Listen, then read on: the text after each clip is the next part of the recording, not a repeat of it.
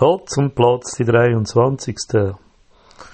Und dann erst noch die zweite vom heutigen Tag. Und der Speicher läuft auch schon von, natürlich nicht vom Handy, aber von dem Gratisangebot.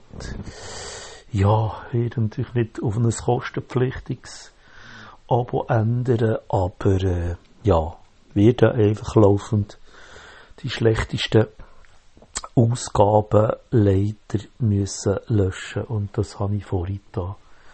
Aber äh, ja, wir haben da immer noch mehrere Monate Zeit, alle die bestehenden Ausgaben zu hören und auf was tue ich die halt noch ein paar lokal sichern. Das interessiert aber hier kein Mensch. Wir kommen nämlich zum eigentlichen Thema.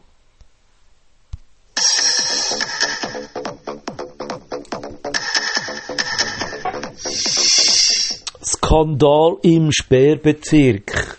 Heute habe ich auch einen der speziellsten IT-Tage erlebt. Kann man, glaube ich, ohne grosse Übertreibung sagen. Wobei Hotzenplotz und Übertreibung sich schon mal ziemlich widerspricht und einschließt in gleichzeitiger Weise. Jo, können wir es unverblümt sagen? Nein, natürlich nie. Wo fangen wir an? Hotzenplotz hat ein neues Smartphone gekauft, ein Occasion Surface 2 Android-Betriebssystem, ich glaube das 12. Nennen wir ein paar Details, vielleicht sind sie ja relevant, könnte ja sein. Also, etwa zehn Wochen ist das jetzt schon im Betrieb gewesen, aber als zweites Handy aus äh, ohne SIM-Karte. Ich habe halt einfach meine Apps installiert und dann der andere Hotspot braucht das ich nicht so. Und äh, gestern und heute habe ich dann auf wer weiss, ob ich nicht so ganz wechseln und quasi eben die Surface zum Primary machen, sprich SIM eben Führerscheine. Und da habe ich das relativ spontan gemacht. Und da sind mir einfach ein paar Phänomene aufgefallen. Was war das erste? Gewesen? Ich habe gesehen, dass dort oben in der Statusanzeige zwei Dreieckchen sind. Und dann hat es dann erst noch geheissen, Swisscom. Hallo Swisscom. Äh, ich, ich habe ja Wingo. Warum zeigt jetzt der mir etwas von äh, Swisscom an? Okay, Wingo gehört zu Swisscom, haben sie sich wieder zusammen da, ist das ein technisches Problem? Ja, irgendein Detail, was soll's.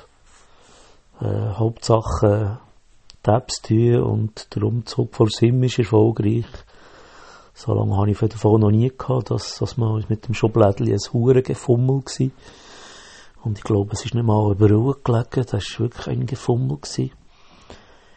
Ja, und was ist das zweite gewesen? Ja, als ich das WhatsApp gezügelt habe, natürlich völlig problemlos. ist immer der gleiche Scheiß mit WhatsApp. Ähm, ist mir aufgefallen, ja, nein, habe ich mich identifizieren Er hat mir den Code geschickt und der Code ist nicht gekommen. Ich sage, hallo? Internet habe ich, also tut er das Suchen zu einer GSM bzw. 4G. Was ist hier falsch? Der IT-Supporter hat sich weit aus dem Fenster müssen lehnen und hat das Problem analysieren. Das KIB-SMS ist mehrmals nicht reingekommen.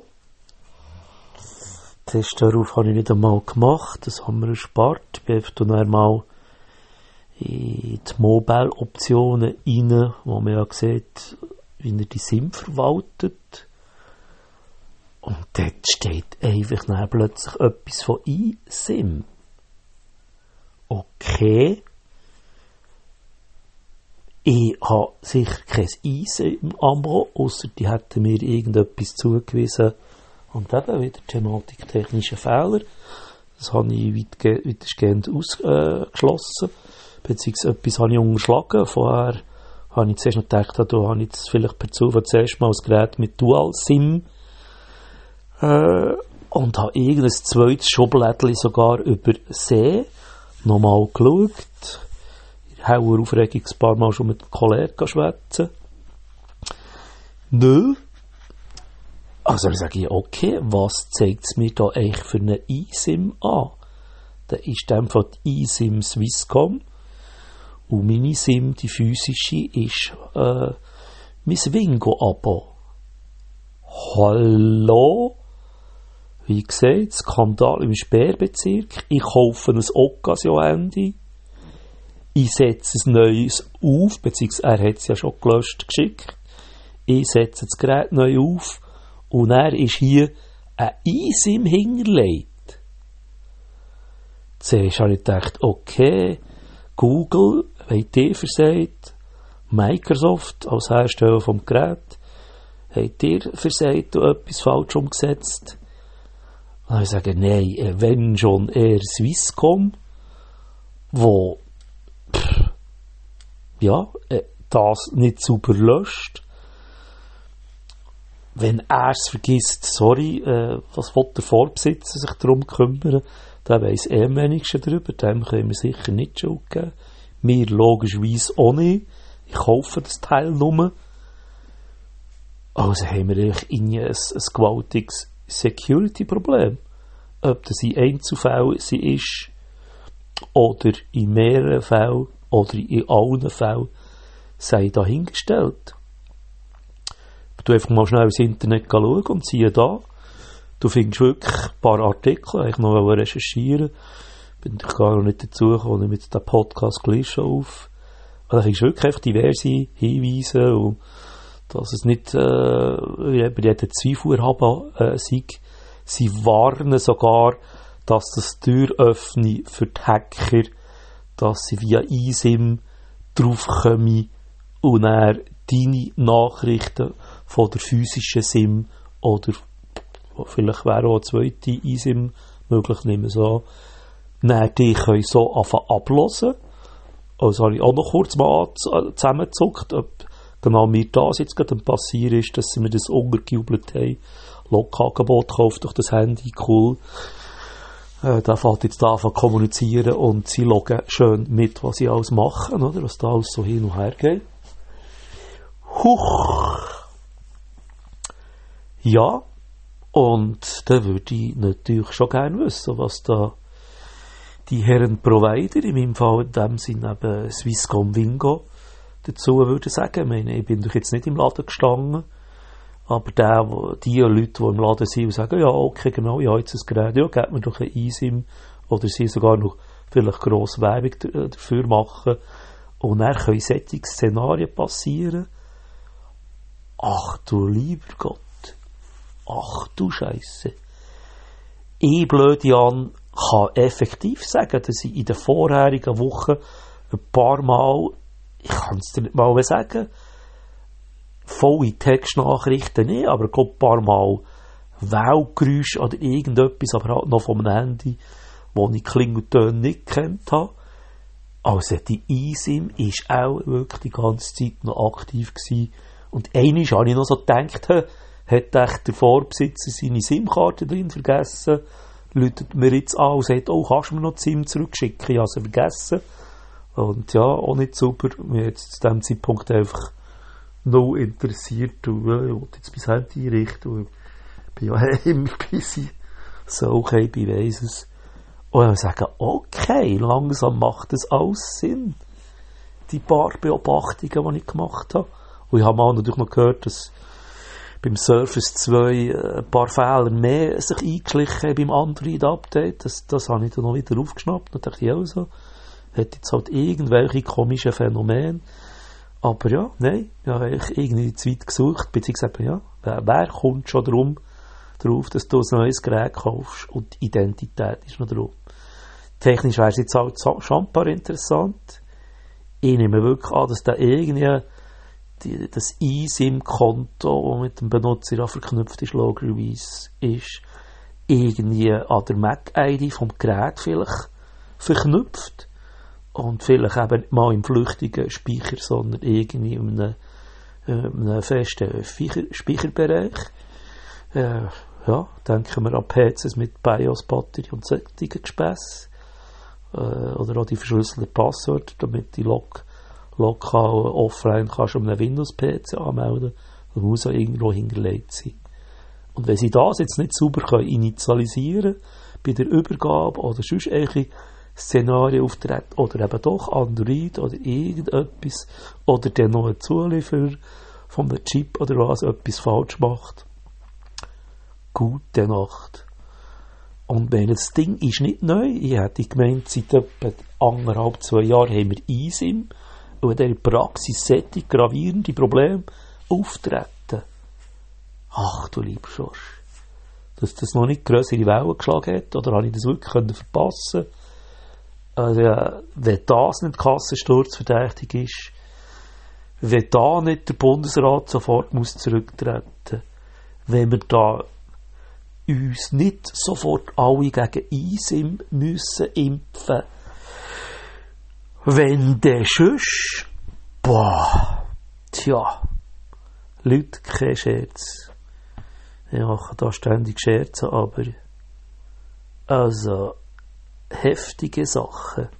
Und jetzt wäre es natürlich interessant, mal in einen Swisscom-Laden rein, am liebsten mit einem gefälschten Kassensturz Visitenkärtchen mich anlassen, sagen, ja, ich interessiere mich da für ein neues Smartphone. Ja, empfehle dir, dass ich da jetzt so eine eSIM-Lösung äh, soll kaufen. Und dann würde es mich schon wundern, ob die das den höchsten Ton löben oder wie sich die würde verhalten. Ich kann mir auch nicht vorstellen, dass die vollumfänglich äh, Bescheid wissen. Und wenn die dann könntest du auflösen, hallo, ja, tschüss, erzähl euch jetzt mal etwas über eSIM. Ja, was der Kuh schade ist, ja, du machst noch gerade einen eSIM-Wechsel, äh, sorry, jetzt lehre ich zum Not, einen SIM-Wechsel, willst das Handy zum Laufen bringen. Habe mich da wirklich genug Sachen wie eben mit dem WhatsApp auch noch wieder rumgeschlagen und Postfinanz-App und E-Wallet, halt alles, was man wieder muss einrichten muss, dass es vielleicht Vibe tut, SBB-App.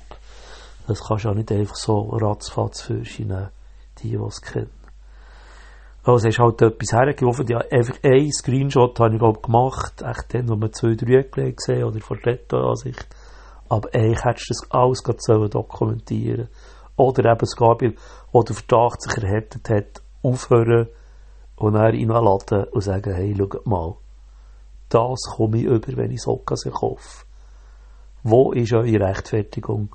Oder wo ist euer korrektes Verhalten gegenüber äh, ja, euren äh, zahlenden Kunden, äh, ja, da fehlt mir einfach etwas gewaltig. Und jetzt bin ich gespannt, ob das so ist wie beim letzten Mal bei mir, vor gut 20 Jahren, 18 Jahren, schwierig zu sagen, wo sie mir mal Orange Stadt mal eine 1500 Frankige Rechnung geschickt haben, die ich definitiv nicht verursacht hatte äh, wenn es äh, kein Fehlverhalten vom Handy selber war, was ich sehr ausschließe.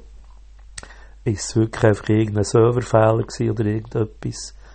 Und dann ist es dann auch etwa vier, fünf Monate gegangen und dann haben sie auf öffentlichen Druck da müssen auch eine Warnungsmeldung rausgeben, wenn äh, die Surfkosten ein gewisses Limit äh, überschreiten, weil es eben irgendwie auch halt technische Probleme hatte. Äh, und da haben sie auch auf den Druck müssen reagieren. Jetzt bin ich gespannt, wie manchmal muss das passieren, dass einer ein Occasion-Gerät kauft äh, und die eSIM eben noch drauf ist und ja, was machst du damit? Jetzt einigermaßen mit dem können umgehen als ITler, äh, eine 0815 Person, ich weiß gar nicht, wie die würde reagieren oder eben eine böse Person, wo er sagt, ah cool, ich habe eine andere Identität, ja, und probieren wir mal, ja. Eben, im Detail kann ich es nicht, nicht sagen, ich nehme an, ich hätte es auch telefonieren ich hätte können irgendwo anrufen wahrscheinlich hätte es dann doch sogar dann plötzlich Es wäre jetzt auch noch interessant, ob es doppelte Kosten verursacht hat oder sie dann irgendwann gemerkt hätten, äh, ah, das ist, oh, äh, da, da von, von dieser Mac-ID äh, äh, tut Surfkosten verursachen auf einem zweiten Ort. Oh, das wäre interessant, was da wäre passiert. Ja, wie gesagt, wenn ich mal viel Zeit habe, werde ich noch recherchieren. Aber ich befürchte eher, dass es lang unter dem Deckmäntel bleibt. Oder der wirklich eben mal in einem größeren Stil noch aufpoppt. Und ja, was man jetzt einfach noch machen könnte, mal gleich äh, Kassensturz das durchgeben. Und die sollen es probieren nachzustellen. Die sollen mal ein paar eSIM-fähige Smartphone-Occasionen posten. Und ja, dann wird es interessant. Aber wenn sie Glück haben, passiert das halt nur in gewissen Konstellationen oder bei irgendwelchen Fehlbedienungen vom Personal bei den Provider. Es wäre kein interessant. Jawohl, das zu dem denkwürdigen, denkwürdigen IT-Tag vom Brünali. Tschüss zusammen.